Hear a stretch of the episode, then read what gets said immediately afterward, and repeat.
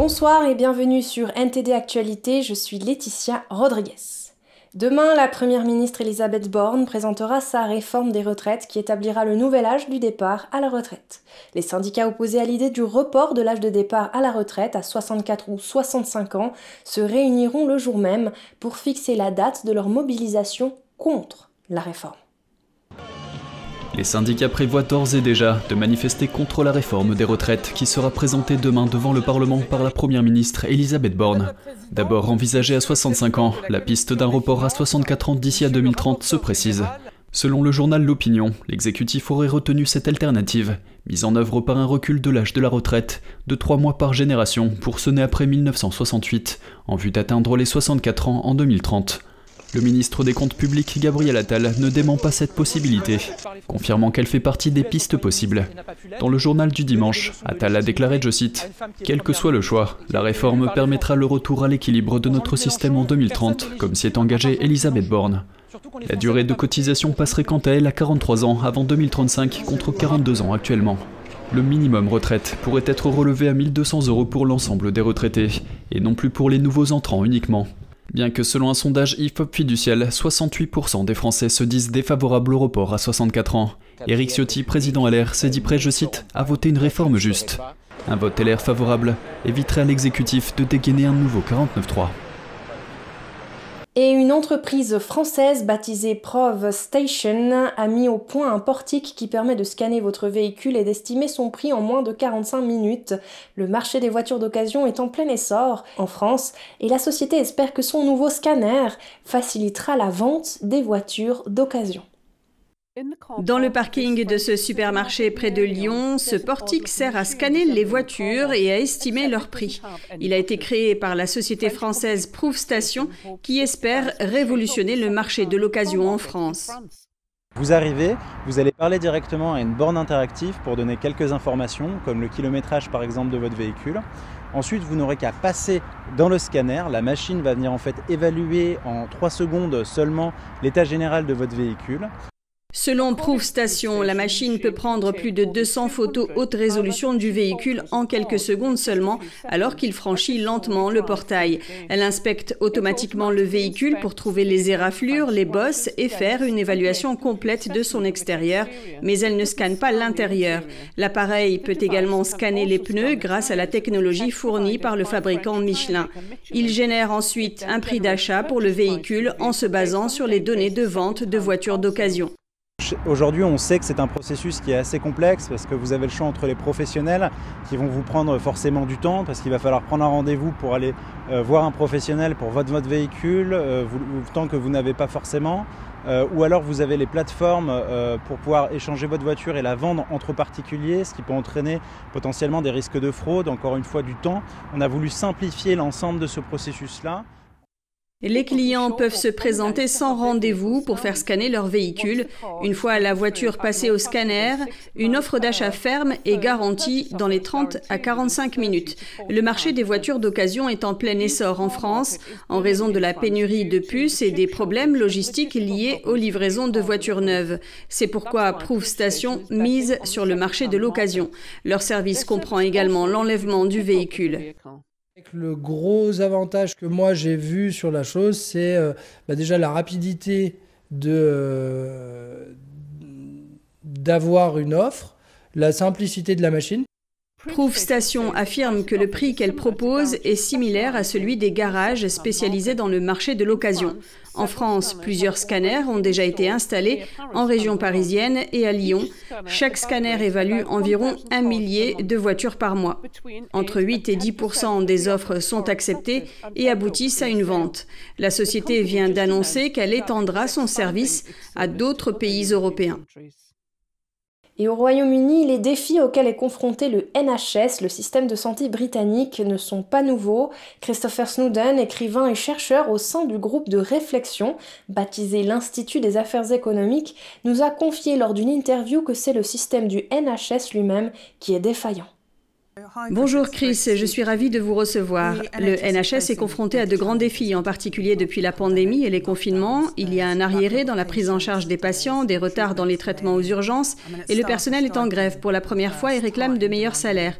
Quelles sont les solutions? Eh bien, pour résoudre le problème du NHS, cela nécessite vraiment une réforme structurelle très importante. Nous avons une crise hivernale en Grande-Bretagne chaque année, et elle semble s'aggraver chaque année, quelles que soient les sommes investies. D'autres systèmes de santé dans le monde connaissent beaucoup de problèmes cet hiver, en raison d'un manque d'immunité et d'une grosse saison de grippe, du problème permanent du Covid et du même type de retard de prise en charge que ceux que nous constatons en Grande-Bretagne. Mais je ne pense pas que beaucoup de pays, à part peut-être la Chine en ce moment, voient les choses aussi mal que nous, et c'est parce que nous avons un système fondamentalement défaillant. C'est un énorme géant étatique. Il doit être démantelé et la concurrence doit être introduite pour le bien des patients et du personnel. J'en viens à ma prochaine question sur le NHS, qui est le plus gros employeur du pays avec environ 1,5 million de personnes. Dans quelle mesure ces défis auxquels le NHS est confronté proviennent-ils du fait qu'il soit géré par l'État Beaucoup de problèmes viennent du fait qu'il est géré par l'État. Ce n'est pas seulement le plus gros employeur du Royaume-Uni, c'est aussi l'un des plus gros employeurs du monde entier. Et parce qu'il n'y a pas de concurrence, parce qu'il n'y a pas de mécanisme de prix, parce qu'il n'y a pas d'objectif de profit, L'État doit corriger divers objectifs et introduire la bureaucratie pour essayer de faire travailler les gens efficacement. Et malheureusement, cela ne se produit pas à cette échelle. C'est juste beaucoup trop grand pour qu'une seule personne puisse avoir une emprise. Toutes sortes d'incitations pernicieuses. Les gens qui travaillent trouvent qu'il est incroyablement difficile de faire changer quoi que ce soit parce qu'il faut passer par tant de niveaux de gestion, et donc tout le système est défaillant. Il ne fonctionne pas. Le personnel sait que ça ne marche pas. Les patients savent que ça ne marche pas. Ça ne marche vraiment pour personne, à part un niveau de direction supérieur. Il y a eu plusieurs sondages au cours des années qui ont montré que le public est vraiment préoccupé par le NHS.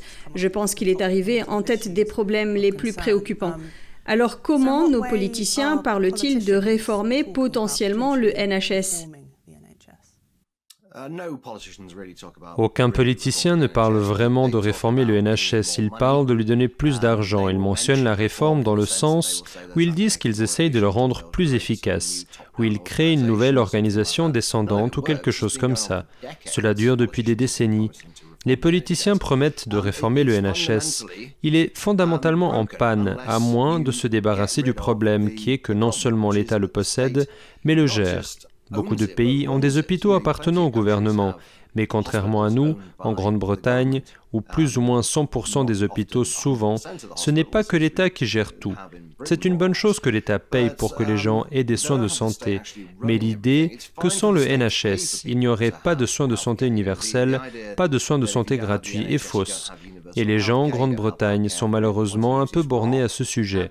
Ils nous comparent uniquement aux États-Unis, qui ont un système de santé pauvre, inefficace et coûteux, mais ils ne regardent pas de l'autre côté de la Manche, en France, pour voir comment ils font les choses là-bas, en Allemagne, en Suisse, aux Pays-Bas, ou même en Suède ou en Norvège, où le secteur privé est beaucoup plus impliqué dans le système de santé, avec beaucoup plus de concurrence. La clé de tout cela n'est pas seulement que l'État ne gère pas les choses, la clé est d'avoir de la concurrence. Si vous n'avez pas de concurrence, alors les patients finissent par faire la queue pour obtenir des services.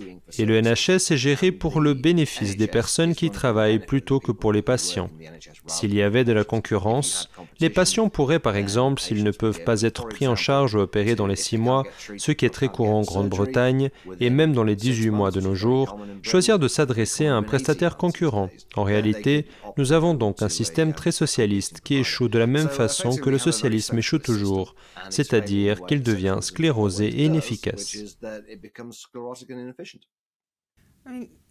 Selon vous, pourquoi ce modèle n'est-il pas tellement remis en question par les hommes politiques um, parce que les gens pensent que sans le NHS, il n'y a pas de soins de santé. Ils pensent que sans le NHS, les personnes qui ne peuvent s'offrir une assurance santé mourront, mais ce n'est pas ainsi que ça se passe dans le reste du monde développé où il n'y a pas l'équivalent du NHS. Il y a des systèmes d'assurance sociale. L'État peut aussi payer pour les personnes qui n'ont pas les moyens. Personne n'est laissé sans soins. C'est juste que ce n'est pas juste l'État qui fournit les soins de santé. Et il n'y a pas de raison que ce soit juste l'État qui gère les hôpitaux quand on y pense Il n'y a pas non plus de cabinets médicaux locaux gérés par l'État. Donc en Grande-Bretagne, les gens ne comprennent pas très bien ce qu'il en est. Ils parlent juste des États-Unis qui n'ont pas un très bon système. Donc la seule solution que les gens attendent, c'est plus d'argent. Pensant que le NHS manque d'argent, ce qui n'est pas le cas. Il était traditionnellement un peu moins financé que dans des pays comparables, mais ce n'est plus le cas depuis des années, et ce ne sera plus jamais le cas. Il reçoit énormément d'argent, il coûte l'équivalent de plus de 4500 euros par personne. Mais le fait de réclamer toujours plus d'argent va continuer peut-être pour le restant de ma vie. Je ne suis pas très optimiste concernant une réelle tentative de réforme. Christopher Snowden, merci beaucoup. Merci. Et les premières doses de vaccins étrangers sont arrivées en Chine, mais elles ne sont pas destinées aux citoyens chinois. Les ressortissants allemands vivant en Chine peuvent maintenant recevoir leur première dose ou leur rappel du vaccin BioNTech fabriqué en Allemagne. Je pense que je suis parmi les premiers de la communauté allemande ici à recevoir un rappel en Chine. Qu'il soit trop tard ou non, c'est la seule chance que j'ai et personne ne sait combien de temps il sera disponible. Alors maintenant, c'est le bon moment pour moi. Cet homme explique qu'il ne peut pas retourner en Allemagne pour se faire vacciner, car l'interdiction de voyager en Chine a rendu impossible tout voyage à l'étranger. Les Allemands âgés de plus de 12 ans peuvent désormais accéder à BioNTech dans cinq villes chinoises Pékin, Shanghai, Shenyang, Guangzhou et Chengdu. Environ 14 000 ressortissants allemands vivent en Chine et plus de 8 000 doses de vaccins BioNTech ont été expédiées. L'accord permettant cela a été conclu lors du voyage du chancelier allemand à Pékin en novembre. Il faisait suite à l'autorisation donnée aux vaccins chinois par Berlin destinés aux ressortissants chinois vivant en Allemagne. La Chine n'a pas encore approuvé l'utilisation généralisée de vaccins non chinois, malgré la montée en flèche des taux d'infection. Et à l'heure actuelle, la Chine est confrontée à un éventail de problèmes. L'un des plus préoccupants est le Covid. Les chiffres ne cessent d'augmenter et les hôpitaux de Shanghai débordent de patients. Des lits dans les couloirs de la zone de traitement des urgences est du hall principal. Les images datent de jeudi dernier. La plupart des patients sont âgés et plusieurs respirent avec des bouteilles d'oxygène. Un avis informait les patients qu'ils devraient attendre en moyenne 5 heures avant d'être pris en charge. C'est une scène devenue courante dans toute la Chine. Les salles d'urgence sont pleines à craquer et les patients font la queue pendant des heures pour être soignés. La Chine avait défendu ces mesures de gestion du Covid et déclaré que la situation épidémique du pays est contrôlable. Cependant, les vidéos en provenance de Chine racontent une histoire différente. L'effondrement du système médical, des pharmacies en rupture de stock, des funérariums qui débordent. Il n'y a plus de place, alors ils installent des tentes. Des tentes, ce sont toutes des tentes. Le régime chinois définit désormais les décès dus au Covid comme des décès par pneumonie et insuffisance respiratoire pour les patients qui avaient le virus. L'Organisation mondiale de la santé a reproché au régime de sous-estimer la gravité de son épidémie et a déclaré que la définition était trop étroite. Les spécialistes des maladies en dehors de la Chine affirment que cette approche ne tient pas compte d'autres types largement reconnus de complications fatales liées au Covid, allant des caillots sanguins aux crises cardiaques, en passant par la septicémie et l'insuffisance rénale. Selon un épidémiologiste de l'Université de Hong Kong, il est tout à fait possible qu'au moins un million de décès liés au Covid surviennent en Chine cet hiver.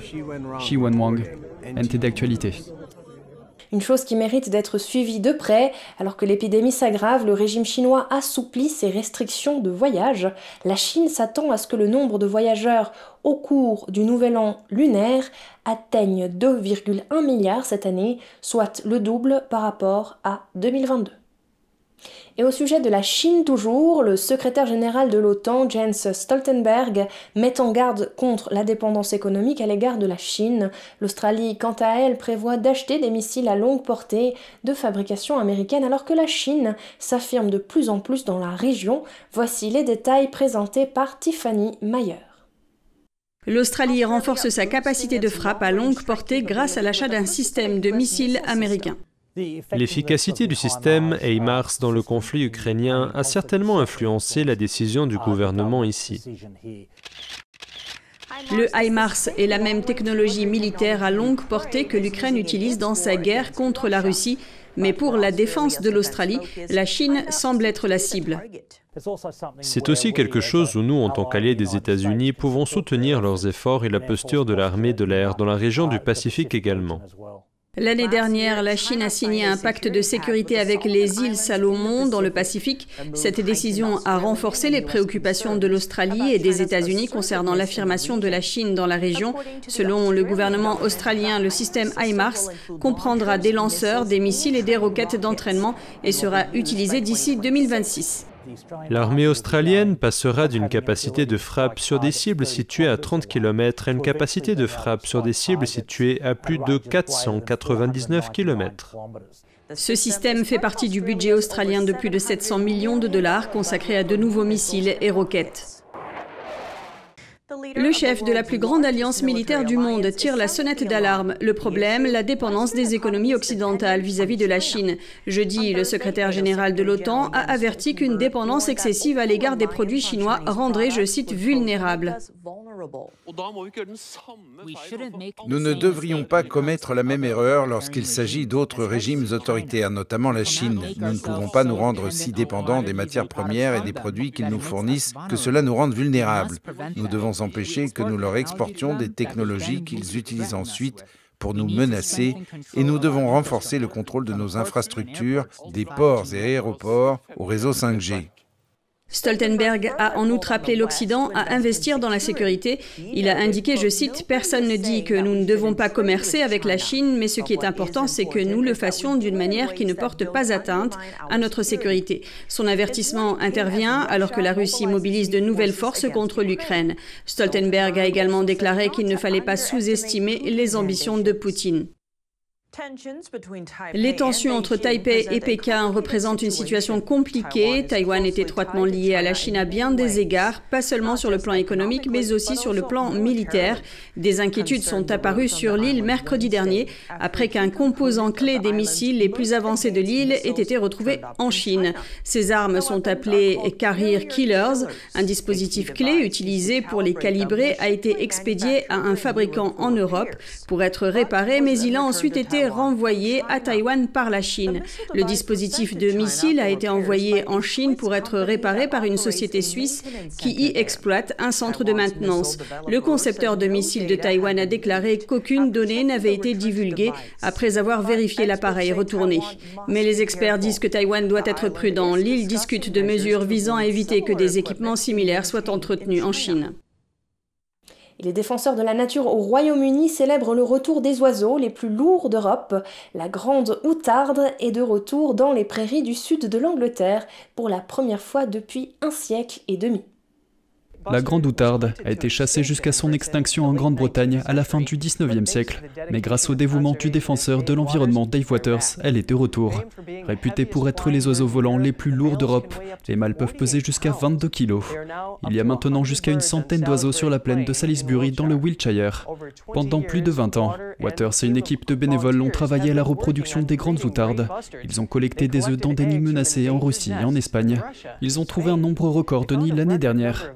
Waters espère que la population reproductrice présente au Royaume-Uni est désormais capable de se perpétuer. Et nous terminons ce journal avec une histoire insolite. Une vieille carte marquerait l'endroit où des soldats allemands ont acheté un trésor valant plusieurs millions d'euros. C'était aux Pays-Bas au cours de la Seconde Guerre mondiale.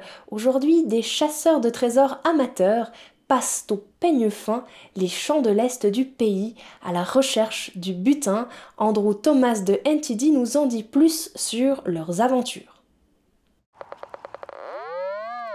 Armés de détecteurs de métaux et de pelles, des groupes se promènent dans la campagne néerlandaise. Ils suivent une carte des archives nationales néerlandaises. On pense qu'elle mène à quatre grandes boîtes remplies de diamants, de rubis, d'or, d'argent et de toutes sortes de bijoux. Les nazis avaient pillé le trésor après une explosion dans une banque en août 1944. Ma fille et moi avons projeté la carte de 1944 sur la carte actuelle et notre conclusion est que la croix ici correspond à un croisement de route en forme de fourche ici. Et la petite croix indiquant le trésor ici sur la carte de gauche est ici sur la carte de droite, c'est-à-dire là où nous nous trouvons en ce moment. Jan Hensen affirme avoir passé des décennies à ratisser la région. Comme beaucoup, je suis tout à fait enthousiaste par l'annonce de ce trésor. Je suis un chercheur sérieux, je cherche dans cette région depuis 30 ans et j'ai trouvé de beaux objets, notamment romains. Mais maintenant, on nous dit soudainement quelque chose que nous ne savions pas depuis toutes ces années, à savoir qu'il y a probablement un trésor nazi enterré ici. La carte a été obtenue auprès d'un soldat allemand peu après la guerre. L'existence du trésor n'a jamais pu être totalement confirmée et il y a eu plusieurs tentatives ratées pour le trouver en 1947. L'ancien maire d'Omeren, Klastames, dirige la fondation qui possède un terrain qui pourrait cacher le trésor. Il comprend l'engouement, mais il craint que cela ne devienne incontrôlable. Je comprends, mais je pense vraiment qu'il sera difficile à trouver. D'un autre côté, étant le président de la fondation qui possède ce terrain, j'ai aussi un peu peur en sachant que les gens vont commencer à creuser au hasard. J'espère que ça ne va pas dégénérer. Ces chasseurs de trésors n'ont pour l'heure pas trouvé grand-chose, mais la croix marque toujours l'endroit. Andrew Thomas, NTD Actualité. NTD Actualité, c'est déjà terminé pour aujourd'hui. Je vous remercie de nous avoir suivis et je vous invite à rester avec nous pour la suite de nos programmes.